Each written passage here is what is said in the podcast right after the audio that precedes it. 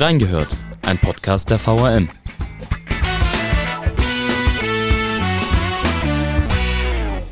Am 8. Oktober findet die Landtagswahl in Hessen statt. Wer hat die besten Chancen, Ministerpräsident zu werden? Und was waren eigentlich die größten Aufreger der vergangenen Legislatur? Wir haben reingehört.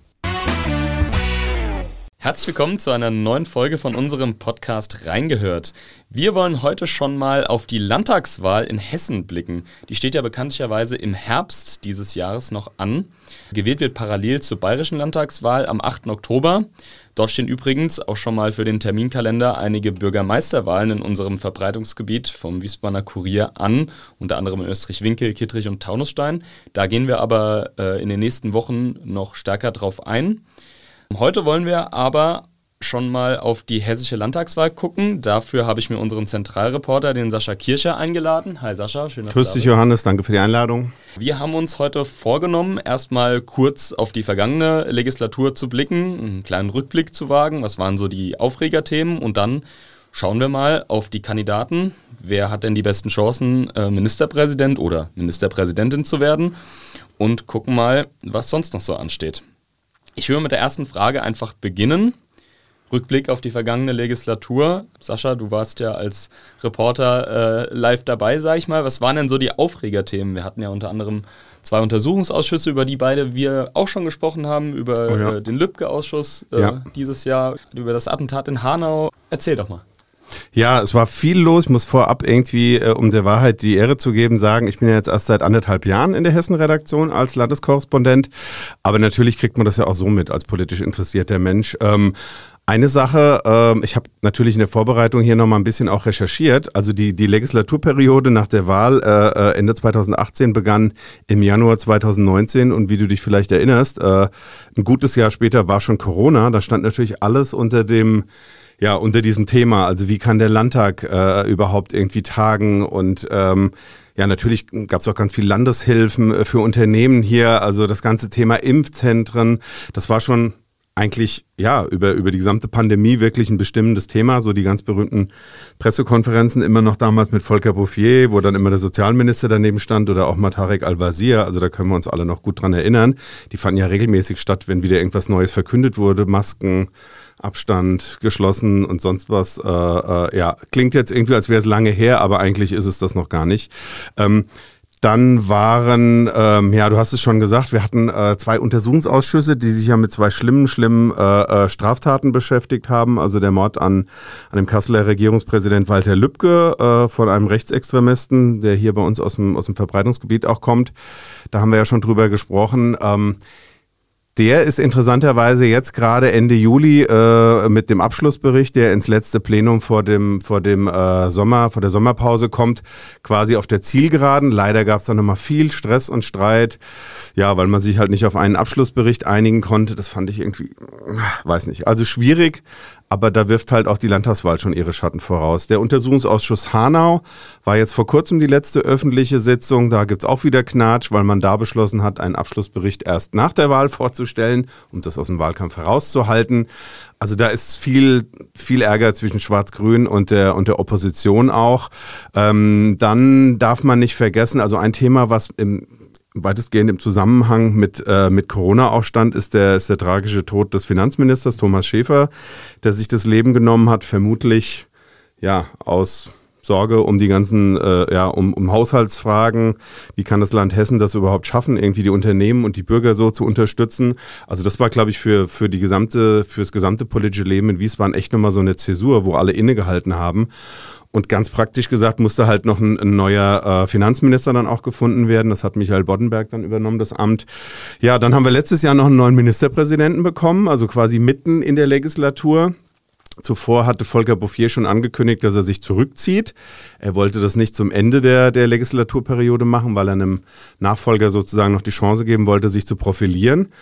Dann hat es monatelang gedauert, bis irgendwie äh, feststand, wie es weitergeht. Und das war dann im vergangenen Februar mit der Wahl von Boris Rhein zum Parteivorsitzenden, der dann Ende Mai auch äh, Ministerpräsident wurde.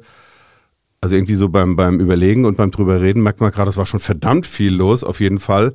Ähm, ja, und dann gab's noch, also mein, mein Spezialgebiet ist ja so Innen, Polizei und Justiz. Also wir hatten noch den ein oder anderen Polizeiskandal, bedauerlicherweise. Du erinnerst dich an die Sache mit dem SEK in Frankfurt, an rechtsextremistische Chats, äh, auch die Verwicklung von Polizisten aus Frankfurt und Wiesbaden in, in diese Drohserie NSU äh, 2.0.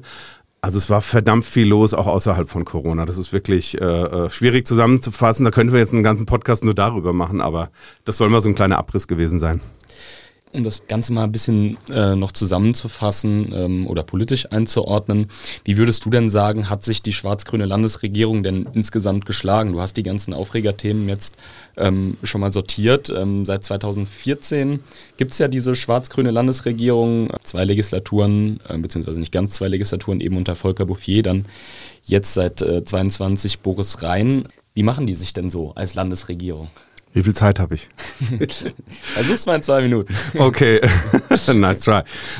Ja, eine Bilanz. Äh, also wenn man irgendwie gucken würde, ich habe irgendwie äh, so, ein, so ein Stück gemacht über 100 Tage Boris Rhein auch mal.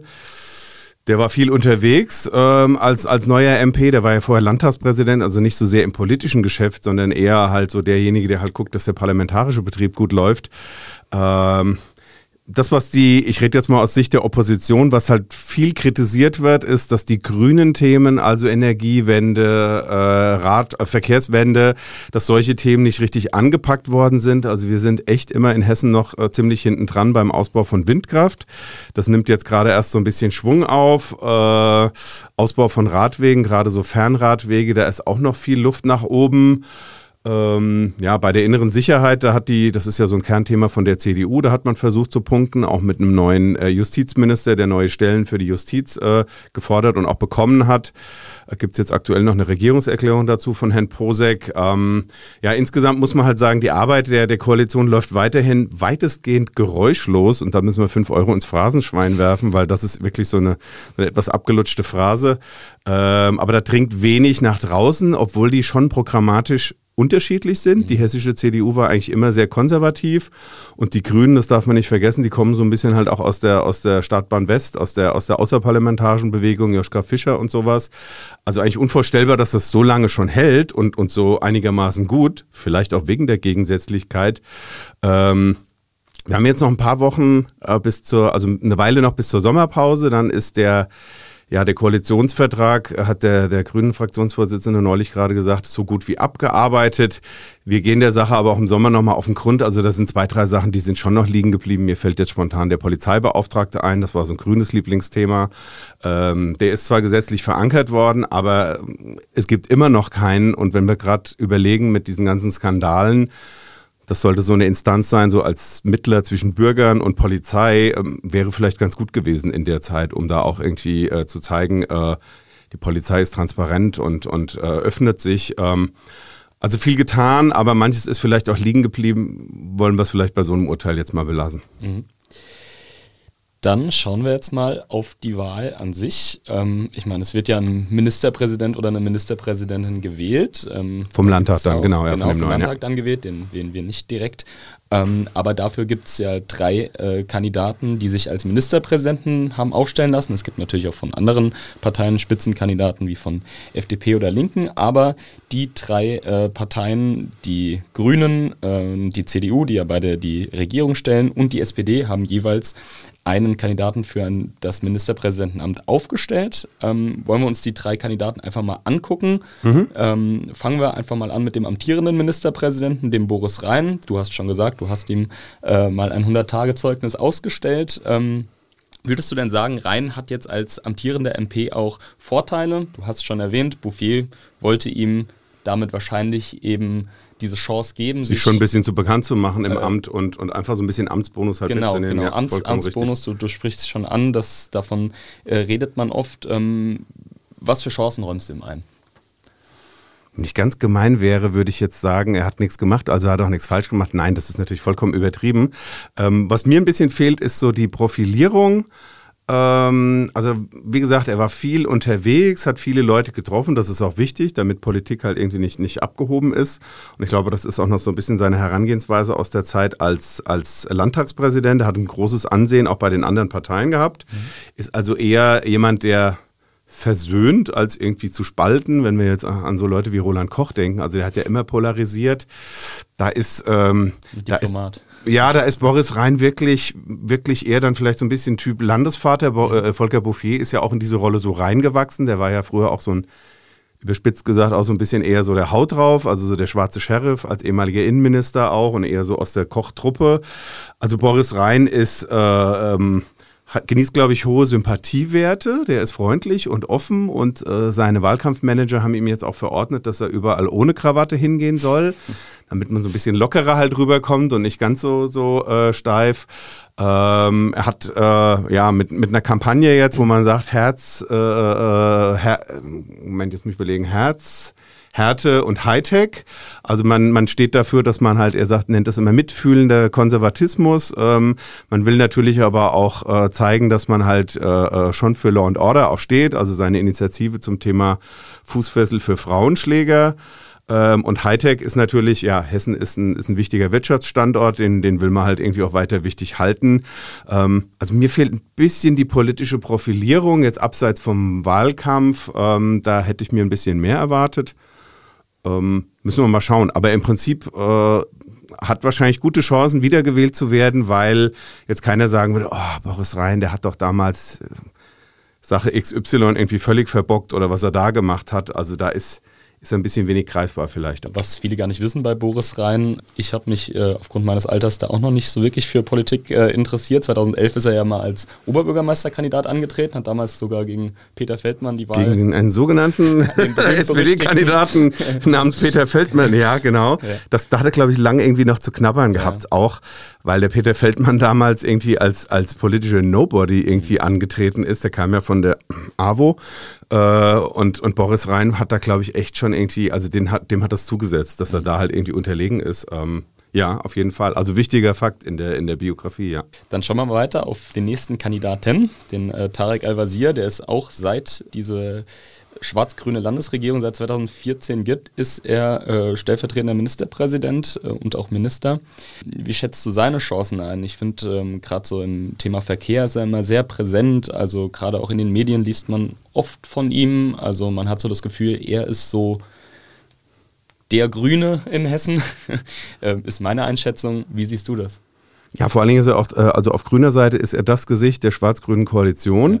weil er irgendwie mit, mit Volker Bouffier, und das war wirklich irgendwie so ein, so ein ungleiches Paar, auch wegen des Altersunterschiedes und wo die beiden so politisch herkommen. Aber irgendwie haben die sich gesucht und gefunden und äh, er, er stand also als Garant für diese Koalition und dass die auch so geräuschlos arbeitet. Äh, Tarek Al-Wazir ist halt unheimlich faktensicher. Also den kann man wahrscheinlich nachts um drei wecken und sagen, wie viel, was weiß ich, wie viel Meter Radweg haben Sie im Werra-Meißner-Kreis in dem und dem Monat ausgebaut. Ähm, manchmal hat er so ein bisschen was Oberlehrerhaftes. Also er neigt auch dazu, lange zu reden. Ich habe ihn jetzt gerade ähm, äh, gesehen bei einem, bei einem Wirtschaftspodium äh, von einem Hessischen Industrie- und Handelskammertag. Da durfte er nur eine Minute 30 irgendwie Statements abgeben. Da hat er hinterher gesagt, das sei ihm nicht ganz leicht gefallen. Also der weiß unheimlich viel und erzählt auch unheimlich gerne. Ähm, ja, das, das grüne Gesicht für meine Begriffe ist gerade, also er ist ja Wirtschafts- und Verkehrsminister ähm, und auch in den Bereichen Energie und, und Verkehr ist mir ein bisschen wenig passiert. Äh, das sieht er wahrscheinlich jetzt ganz anders und würde, würde über jeden Zentimeter Radweg irgendwo äh, wahrscheinlich philosophieren. Ähm, aber ich glaube, der ist auch unheimlich beliebt. Also er bekommt immer irgendwie regelmäßig bessere Werte als seine Partei in den Umfragen auch. Kann man sich wahrscheinlich äh, vorstellen, ja, als Politiker. Ich glaube, der ist ja, die, die Leute mögen ihn. Dann zur dritten Kandidatin, jetzt endlich mal eine Kandidatin. Wir haben jetzt viel über die Männer gesprochen. Das ist die Nancy Faeser, die ja Bundesinnenministerin ist, äh, bekanntlicherweise, war aber vorher auch schon im Hessischen Landtag genau, Oppositions Oppositionsführerin, kann man genau, sagen. Genau, ja, als Fraktionsvorsitzende der SPD halt Oppositionsführerin, genau. Genau. Äh, würdest du sagen, dass sie von ihrer bundesweiten Aufmerksamkeit, die sie derzeit als äh, Innenministerin äh, bekommt, profitieren kann? Und anschließende Frage, können wir gerne aufteilen, ähm, warum gibt sie den Posten denn überhaupt ab? Die zweite Frage, die hebe ich mir, glaube ich, auf, weil die schwieriger zu beantworten ist, zumindest aus meiner Perspektive. Also das ist wahrscheinlich die, bitte Anführungszeichen denken, umstrittenste Kandidatur. Es, wie immer, auch im politischen Wiesbaden steht vieles schon fest, bevor es offiziell gesagt wird. Bevor es offiziell gesagt wurde, hat man schon gedacht, ja, wie ist es denn nun? Die hat ja noch einen Job äh, in Berlin und wenn sie denn äh, antritt und nominiert wird äh, von ihrer Partei, gibt sie den dann auf, um Wahlkampf zu machen. Sie hat sich bekanntlich anders entschieden, ist jetzt also amtierende Bundesinnenministerin und da ist halt echt viel zu tun, wenn wir nur an, an bestimmte Razzien halt denken gegen Reichsbürger, aber auch Islamisten. Also Innenministerin ist halt echt ein, ein sehr wichtiger Job. Die gesamte Bundesregierung ist, ist sehr wichtig in diesen Zeiten, vor allen Dingen auch Wirtschaftsministerium, aber da ist viel zu tun und gleichzeitig sollst du halt dann irgendwie Wahlkampf in, in Hessen äh, machen. Äh, schwieriger Spagat, finde ich. Es wird ihr immer vorgeworfen, dass sie nicht präsent genug sei bei der eben erwähnten äh, äh Wirtschaftsdiskussion der HIHK. Ähm, da war sie die einzige Spitzenkandidatin von sechs Leuten auf dem Podium, die halt nicht dabei sein konnte, wegen anderer Termine. Das fällt manchen Leuten schon auf. Ja, sie versucht sich da so ein bisschen halt irgendwie, also sie muss den Spagat hinbekommen halt. Und in der Sommerpause, glaube ich, wird jetzt mehr Wahlkampf noch gemacht, in Hessen auch, aber eigentlich ist ja schon längst Wahlkampf. Also es gibt eine sogenannte heiße Phase, aber ich glaube, Wahlkampf ist, weiß nicht, seit Anfang des Jahres gefühlt, äh, bei manchen Diskussionen kriegt man das so mit. Ähm, Stehen ja auch schon Wahlplakate, die man aktuell schon sehen kann, unter anderem. Für die Landtagswahl? Echt? Ich habe schon welche gesehen. Also ich war jetzt Ach, hey, letztens in okay. Frankfurt, ähm, habe große äh, Leinwände gesehen, unter anderem von der, von der FDP. Also ähm, okay. stehen, schon, stehen schon Plakate. Ich glaube, die dürfen aber noch gar nicht plakatieren, aber wahrscheinlich sind das dann irgendwie, ich weiß nicht, vielleicht ist es Sommerfest der, der Frankfurter FDP ja. oder solche Dinge halt. Ja. ja. Also dann war deine zweite Frage war ja noch, warum gibt sie den Job überhaupt auf? I don't know. Also sie hat ja gesagt, mit dem äh, äh das Herz schlägt in Hessen. Mhm. Sie ist damals im oh, Herbst 21 nach der Bundestagswahl ja gefragt worden von Olaf Scholz und sie ist ja äh, Innenpolitikerin und hat dann natürlich nicht Nein gesagt. Und das ist echt ein anstrengender Job, weil du musst nach jedem, weiß nicht, nach jedem Attentat oder, oder wo immer auch was passiert, äh, musst du hinreisen, musst irgendwelche Statement, Statements geben. Das ist halt irgendwie nicht so ein Nebenherjob, den man, den man halt macht. Ähm, Jetzt werde ich wahrscheinlich noch gefragt, welche Chancen sie hat, irgendwie äh, das Amt zu bekommen und ihr anderes Amt abzugeben.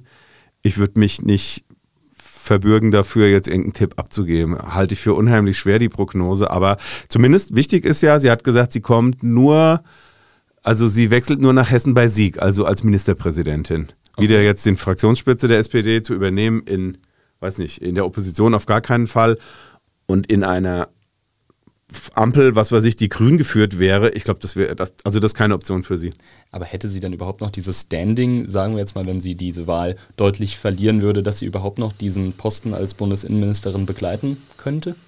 Puh keine Ahnung, wie das in Berlin gesehen wird, aber solche Beispiele hat es ja schon öfters gegeben, dass ja. jemand gesagt hat, ich bleibe im Amt und ist dann nicht gewählt worden. Ich glaube, Norbert Röttgen ist öfters wieder aus NRW äh, in der Diskussion auch genannt worden. Und früher gab es das auch schon mal. Die Älteren unter uns erinnern sich an Manfred Kanter, äh, der Bundesinnenminister war ab, oh, ich glaube, 1993 äh, hier aus Wiesbaden. Ähm, ist, ist die Frage halt, ob ihr das dann da irgendwie von der Opposition vorgeworfen Müssen wir Friedrich Merz jetzt mal anrufen, aber ich habe seine Handynummer gerade nicht bewegen wir uns, glaube ich, auch sehr im, im Konjunktiv. Ja, das ist viel, viel spekulativ ja. halt, aber ähm, ja, erstmal den 8. Oktober abwarten und mal schauen.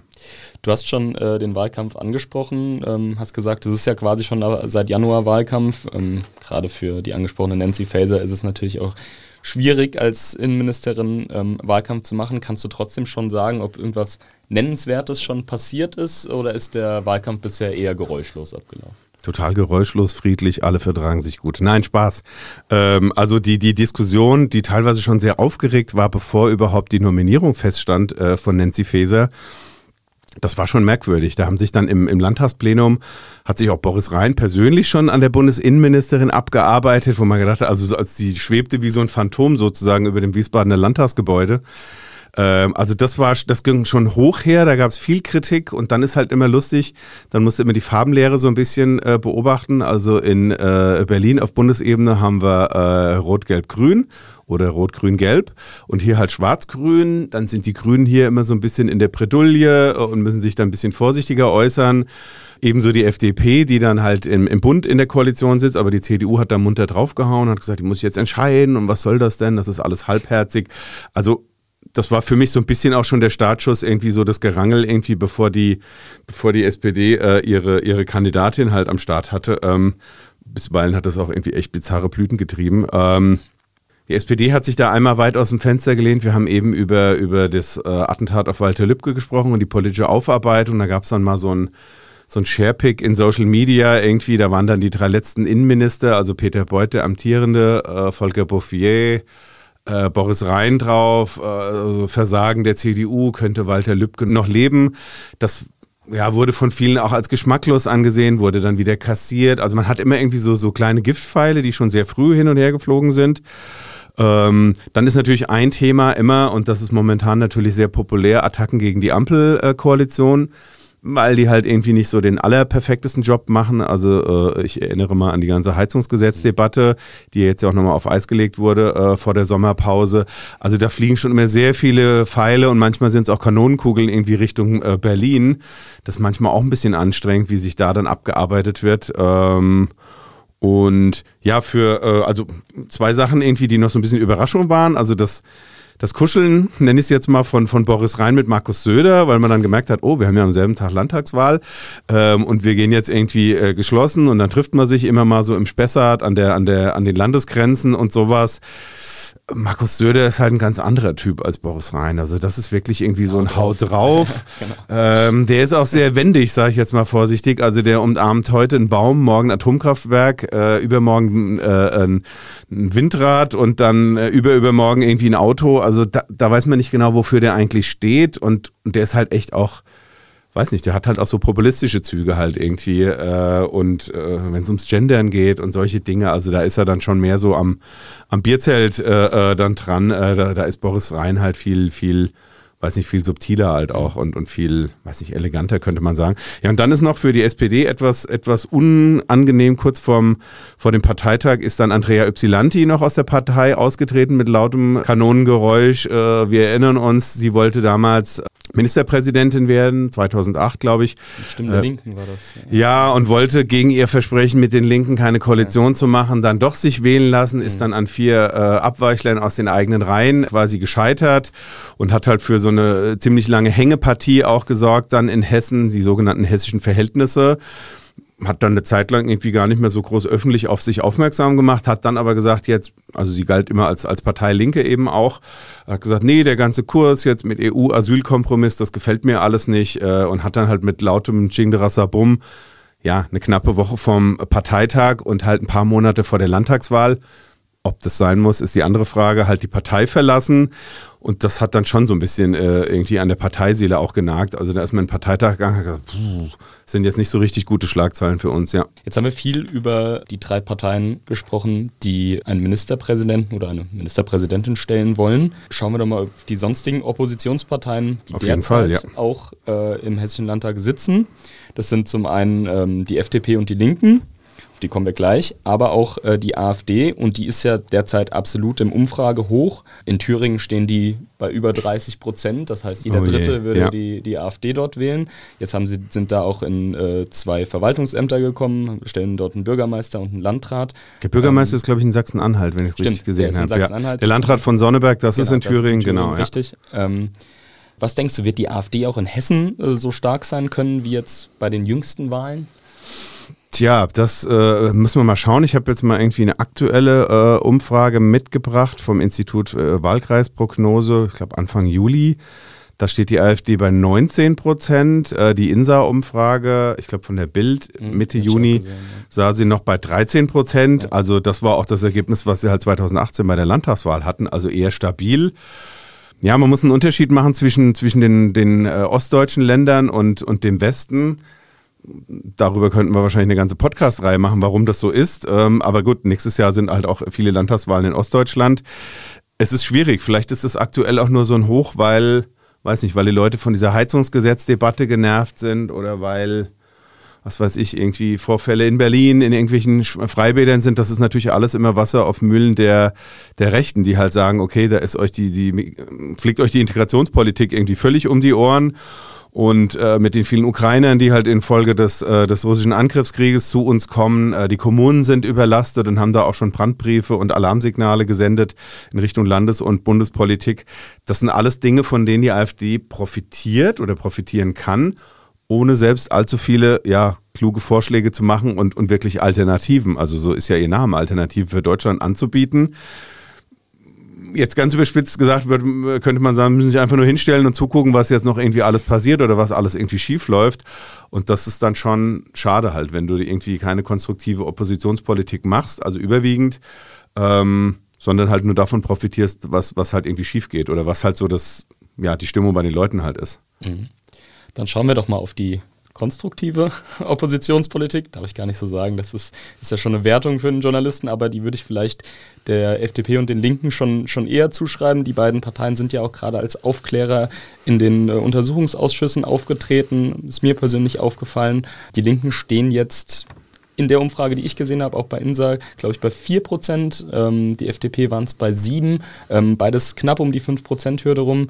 Traust du ihnen den Wiedereinzug zu? Es ist immer schwer, sich irgendwie weit aus dem Fenster zu lehnen, aber wenn man sich mit, mit Leuten halt aus der, aus der Linksfraktion im Landtag unterhält, wie soll ich sagen, also da gibt es Leute, die sehen das eher realistisch und in der neuen äh, äh, Umfrage aus dem Juli stehen sie sogar nur noch bei 2,5 Prozent. Ja, ich weiß nicht, die können auch aus der Opposition im, im Bund irgendwie nicht so richtig Profit schlagen. Da gab es ja dann auch noch hier in Hessen diese, diese linke MeToo-Affäre um Sexismus und, und ganz unappetitliche Dinge, die in der Partei wie der Linken, die halt irgendwie für, ja, für Progressivität und für Frauenrechte und so weiter halt irgendwie stehen will, äh, dann äh, dreimal mehr um die Ohren fliegen als vielleicht einer, einer konservativen Partei. Partei.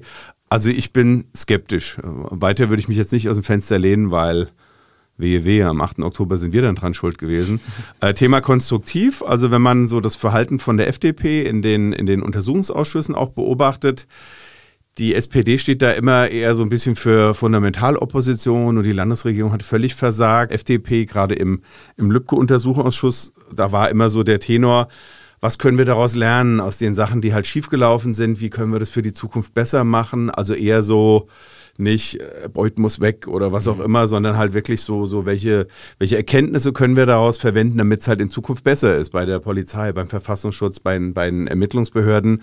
Jetzt hast du noch gefragt, wie es für die FDP aussieht. In dieser neuen äh, Prognose oder Umfrage steht die FDP bei 5 Prozent. Mhm. Und das ist seltsam, weil sie eigentlich hier eine, eine gute Oppositionsarbeit machen, oft auch irgendwie Hand in Hand sogar mit der SPD, aber halt mit einem anderen Zungenschlag. Und natürlich ist eine, eine, Landtagswahl eine Landtagswahl, aber wenn man dann halt wieder guckt, was im Bund so passiert, also diese ständigen Streitereien irgendwie in, in Berlin und Lindner versucht ja immer das Profil seiner Partei äh, zu schärfen als Finanzminister und Bundesvorsitzender, aber es gelingt halt irgendwie der FDP nicht irgendwie bei Landtagswahlen. Die sind jetzt bei diversen Landtagswahlen zuletzt in den letzten anderthalb Jahren auch aus den Landtagen sogar rausgeflogen. Also er profitiert nicht davon, wie sie sich in der, in der, äh, in der Ampel auf Bundesebene halt behaupten können. Das ist schon seltsam. Ich war jetzt echt überrascht von diesen 5 Prozent, weil da wäre es ja wirklich dann knapp. Ja, damit spielst du eigentlich auch schon sehr gut auf meine nächste Frage an. Ähm, die wäre jetzt auch gewesen, was hat denn die Bundespolitik eigentlich für einen Einfluss auf die Landespolitik? Das hat man jetzt unter anderem ähm, bei der FDP vielleicht nicht unbedingt gesehen. Mir persönlich ist noch nicht so ganz klar, im Bund sieht man jetzt aktuell ähm, die CDU, Friedrich Merz sitzt jeden zweiten Tag in einer Talkshow und sagt, erklärt uns, wie schlimm denn die Grünen sind, was der Habeck für eine Katastrophe als Wirtschaftsminister ist.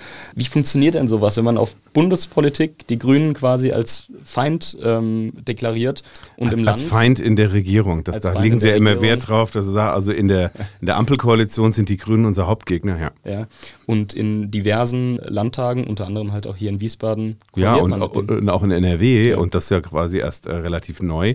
Also ich weiß nicht, wer, wer, von uns kann den Kopf von Friedrich Merz gucken, aber er war ja hier auch in, in Wiesbaden ähm, zu Besuch und da kann man jetzt viel philosophieren. Ja, war das ein Signal? Also beim anschließenden Pressestatement hat er sich nur mit der Fraktionsvorsitzenden vor die Kamera gestellt. Der Ministerpräsident war verhindert, hieß es, ähm, und hat dann das war echt ein bisschen ulkig, weil da mussten wir uns alle ein bisschen zwicken, auch als Journalisten, hat dann davon erzählt, man müsse wieder eher die CDU von Alfred Tregger sein. Da müssen jetzt die Älteren, also die Jüngeren von uns wirklich viel googeln, um dann nachzugucken. Äh, hat auch nochmal an die Unterschriftenkampagne von Roland Koch erinnert, aus dem, aus dem Landtagswahlkampf von 1999 gegen die doppelte Staatsbürgerschaft, wo heute selbst Leute aus der CSU wie Alexander Dobrindt sagen, das war irgendwie ein bisschen Igitt, sowas würden wir nie mehr machen und Boris Rhein erst recht. Also den hat man sich eingeladen, wofür das, es ist schon auch so ein bisschen schizophren. Also hier will man ja mit den Grünen eventuell weitermachen und verträgt sich ja auch offiziell gut lädt sich dann aber Friedrich Merz ein, der halt echt für so eine, für so eine, wieder so eine konservative äh, äh, CDU steht und der garantiert mit Roland Koch mehr anfangen kann als mit seiner persönlichen Intimfeindin Angela Merkel, die ihm vieles verbaut hat. Ähm, also das ist seltsam. Und ähm, wenn man so mit den Leuten jetzt im Hintergrund, also wir sagen immer unter drei, also vertraulich auch redet, dann gibt es da auch viel Kritik. Also die Grünen haben sich auch nach dem Besuch von Friedrich Merz äh, eingelassen. Da hieß es dann, das sei Besuch aus der politischen Jurassic, aus dem Jurassic, äh, Jurassic Park, also quasi aus grauen Vorzeiten und was das solle. Und die CDU solle sich mal entscheiden, ob sie eher auf Bouffier und Merkel Kurs ist oder halt Friedrich Merz und, und Söder äh, gut findet. Also echt schwierig. Das ist manchmal, manchmal versteht man das auch nicht irgendwie, was da im Bund passiert und, und dann hast du die Akteure hier. Und Hessen ist ja auch nicht irgendwie durch so eine Glaskuppel abge, abgegrenzt. Also der Ministerpräsident äh, ist regelmäßig auch in Berlin, tauscht sich da aus. Er ist auch Landesvorsitzender der CDU. Das heißt, er wird auch mit seinem Bundesvorsitzenden reden. Er ist im Bundesrat regelmäßig. Das ist schwierig zu trennen, aber, aber offenbar ich würde mich sogar so weit aus dem Fenster lehnen und sagen, eine weitere schwarz-grüne Koalition ist nicht unbedingt ausgeschlossen in Hessen. Ich fand das Wort äh, schizophren in dem Zusammenhang ganz schön. Das könnte man schön über so einen Kommentar von uns äh, schreiben. ja. Äh, apropos Kommentar, es ist ja auch deine, ähm, dein persönlicher Job, die Sachen eben äh, einzuschätzen und einzuordnen. Wie erlebst du denn als Journalist ähm, so einen großen Wahlkampf? Du hast jetzt gesagt, du bist anderthalb Jahre jetzt erst äh, hier in der Hessen-Redaktion. Freust du dich auf so einen großen Wahlkampf? Macht was Spaß? Aus Journalist, aus Journalist Ja, da müssen wir jetzt das Wort Spaß irgendwie erstmal definieren. Nein, es ist also langweilig ist es nicht, es ist interessant. Es ist vielleicht spannender, als wenn ich jetzt äh, dazugekommen wäre, keine Ahnung, ein halbes Jahr nachdem sich der neue Landtag irgendwie konstituiert hat oder so, weil dann ist, dann läuft alles gerade erstmal so an. Also so diese Zuspitzung jetzt und auch so manchmal ist es auch eine Eskalation. Das ist schon interessant zu beobachten auch, wenn man da so reingeworfen wird direkt und dann das Gefühl hat, so, wow, sind wir schon im Wahlkampf? Also ein paar Mal habe ich letztes Jahr im Herbst schon gedacht, so, oh, ist schon Wahlkampf, wir haben doch noch ein Jahr Zeit. Ähm, du erfährst halt unheimlich viel. Ich habe auch versucht, ja, zu jeder Veranstaltung, zu jedem Hintergrundgespräch zu gehen. Also Hintergrundgespräch nochmal erklärt ist, es springt nichts bei raus, was man offiziell berichten darf, aber man wird nicht dümmer. Das heißt, man kriegt irgendwie immer mal so ein bisschen was halt gesteckt oder so auch und erfährt viele Dinge. Und äh, da bin ich halt froh, dass, dass diese Corona-Zeit vorbei ist, dass wir nicht irgendwo uns ja, weiß nicht, in Teams oder mit irgendwelchen Mini-Kacheln auf dem iPad treffen, sondern wenn du irgendwie in, in Präsenz halt irgendwo bist, kriegst du immer mal nebenher und wussten sie schon und das äh, ist gerade passiert und solche Dinge. Das sauge ich, versuche ich immer alles aufzusaugen und überall hinzugehen, zu allen Veranstaltungen auch von den, von den Parteien oder so. Ähm, ja, und dann muss man halt immer noch unterscheiden, was sind, was ist äh, äh, klein und unwichtig und was ist äh, gro äh, groß und wirklich wichtig. Viele kleine Dinge sind in so einem Wahltag, äh, Wahlkampf auf einmal halt ganz groß und wichtig mhm. und alles hat eine Bedeutung. Und ähm, also es ist schon echt interessant. Das ist irgendwie eigentlich die beste Zeit, um, um dazugekommen zu sein. Deswegen habe ich auch gar nicht so eine lange Startphase gehabt, sondern so gefühlt irgendwie direkt äh, Gas gegeben, weil viel Zeit blieb halt irgendwie gar nicht. Also es ist schon ist cool und ist Spannend. was anderes als, äh, ich meine, vorher habe ich mich sechs Jahre um Kommunalpolitik gekümmert, im Rheingau-Taunus-Kreis, weißt du ja. ja. Ähm, und das ist schon nochmal was anderes, aber es gibt auch viele Parallelen. Aber da müssen wir, glaube ich, mal irgendwie so Politik auf Landesebene und auf kommunaler Ebene müssen wir mal einen extra Podcast eine er machen. Ja, eine Erklärfolge. Was ist das eigentlich? Genau. Ja, gehen wir doch jetzt äh, zum Schluss trotzdem nochmal einen Ausblick. Ähm, 8. Oktober ist der Termin der Wahl. Was passiert denn noch bis dahin? Ähm, der richtige Wahlkampfauftakt, wir haben es eben schon gesagt, dieses richtige Plakatieren, das wird ja erst so Richtung September, denke ich, losgehen. Ähm, was erwartet uns da noch und vielleicht auch, was, was machen wir denn als Medium ähm, bis dahin noch in der Berichterstattung? Eigentlich hatte ich vor, irgendwie bis 7. Oktober in Urlaub zu gehen. Nein, Spaß. ähm, also es passiert noch ganz viel, aber weil du gerade gesagt hast, plakatieren und solche Dinge, da muss man immer noch mal so einen Schritt zurücktreten und aus der eigenen Bubble raus. Also wenn du den ganzen Tag im Landtag äh, herumhängst, jetzt überspitzt gesagt, dann ist alles ganz wichtig und Reder redet nur noch über die Landtagswahl. Sprich mal draußen vier Leute irgendwie äh, äh, in Wiesbaden in der Fußgängerzone an. Für die ist Landtagswahl, wenn draußen die Plakate hängen. Und vorher sagen die, welche Wahl, wo, was, wann, nie gehört. Also das muss man sich immer noch mal irgendwie äh, verdeutlichen, auch ähm, wie da die Flughöhe ist. Ähm, also es werden jede Menge Dinge passieren. Zum Glück gehe ich jetzt tatsächlich erst echt erstmal in Urlaub. Äh, aber mir wurde von, von Dankeschön, mir wurde von mehreren äh, Fraktionsmitgliedern oder von Leuten aus verschiedenen Ecken politischen Ecken schon gesagt, okay, die ersten drei Wochen äh, Sommerferien, da machen sie keinen Fehler, wenn sie nicht da sind, weil da ist nochmal kurzes Durchatmen. Und dann geht es, glaube ich, irgendwie in den letzten sieben Wochen müssten das dann noch sein, irgendwie trotz Ferien halt irgendwie absolut nur noch bergauf. Und, und wenn man so mitbekommt, zurzeit ist echt vieles, wo ich auch manchmal denke, das ist echt Wahnsinn, was Mails mhm. kommen, zu welchen Veranstaltungen du eingeladen wirst und Termine, dann gibt es nochmal einen Termin-Reminder und dann ruft vielleicht nochmal eine Pressestelle vom Ministerium an und sagt, kommen Sie zum Termin? Also da denke ich so, boah, wie soll sich das noch steigern dann im Herbst? Aber das wird garantiert wirklich wild. Wir haben jede Menge vor und haben halt so ähm, in dem, mit dem Blick auf für die Leute draußen ist es noch gar nicht so virulent, dann auch beschlossen, okay, nicht schon im Mai mit irgendwie Kandidatenporträts oder mit was weiß ich, was für Erklärstücken oder Statistikstücken zu kommen. Viele Daten gibt es jetzt auch erst zum Thema, wie viele Wahlberechtigte haben wir in Hessen. Also bei der letzten Landtagswahl waren es 4,2 Millionen, von denen Moment, ich gucke auf meinen Spickzettel, 6,4 Millionen Einwohnern äh, bei uns in Hessen. Also manche Daten kriegst du erst Mitte, Ende Juli. Und bei anderen Sachen müssen wir wahrscheinlich einfach sagen, wir verschonen die Leute noch ein bisschen, weil das noch gar nicht das Thema für die ist. Also wir machen natürlich mit jedem der Spitzenkandidaten von den sechs Parteien, äh, die im Landtag vertreten sind, ähm, treffen wir uns. Ein, ein Interview hatte ich sogar schon, das war ein bisschen früher. Dann haben wir vor, als große Veranstaltung, da sind wir auch ein bisschen stolz drauf, am 1. September einen sogenannten Live-Talk zu machen mhm. mit den äh, drei Spitzenkandidaten, also aus diesem sogenannten Triell dann äh, äh, um, den, um die Staatskanzlei, also Boris Rhein, Nancy Faeser und Tarek Al-Wazir. Da wird dann noch in, äh, in, in, ja, in Bälde bekannt gegeben, wie da die Einladung und sowas läuft halt. Ähm, ist alles noch ein relativ frisch. Ähm, also da freuen wir uns drauf, dass wir halt frühzeitig nachgefragt haben, weil man weiß jetzt auch, die Spitzenkandidaten, die sind so äh, gefragt, da nochmal irgendwo einen Slot von einer Stunde jetzt noch zu bekommen für ein Interview, das ist echt irgendwie schwierig schon. Alle sind vollkommen aufgeregt. Wir machen, ich habe jetzt gerade mein erstes Interview mit einer Erstwählerin geführt. Also wir versuchen mit, mit mehreren ErstwählerInnen aus, aus Hessen zu reden. Was ist für die wichtig? Dann wollen wir uns angucken, wie ist das mit dem Koalitionsvertrag, wie ist der umgesetzt worden. Wir wollen so ein bisschen uns die Wahlprogramme auch noch angucken und das so in, in Synopsen vorstellen. Also wir haben noch jede Menge vor der Brust. Es wird ein anstrengender und arbeitsreicher äh, Spätsommer und Herbst. Und dann sind wir alle gespannt. Und das noch wichtig für, äh, für unsere Hörerinnen und Hörer. Am 8. Oktober ist natürlich längst noch nicht alles vorbei. Weil dann äh, guckt erstmal jeder, wie das jetzt alles auszulegen ist. Dann geht das in die Sondierungsgespräche. Das geht bestimmt auch über Wochen. Äh, und dann gibt es vielleicht irgendwann Koalitionsverhandlungen dann. Und dann, also wenn alles gut läuft, haben wir an Weihnachten irgendwie unter dem Weihnachtsbaum schon eine Koalition liegen und einen Koalitionsvertrag.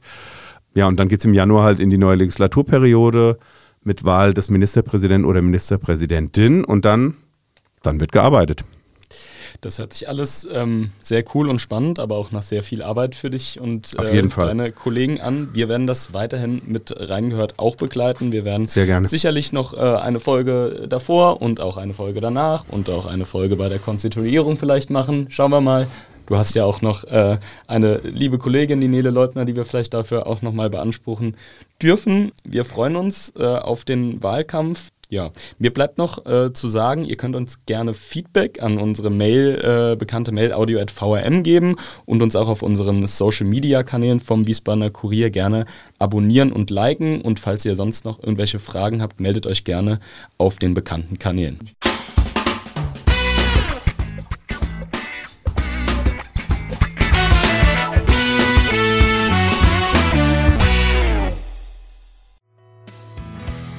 Reingehört ist eine Produktion der VRM von Allgemeiner Zeitung, Wiesbadener Kurier, Echo Online und Mittelhessen.de.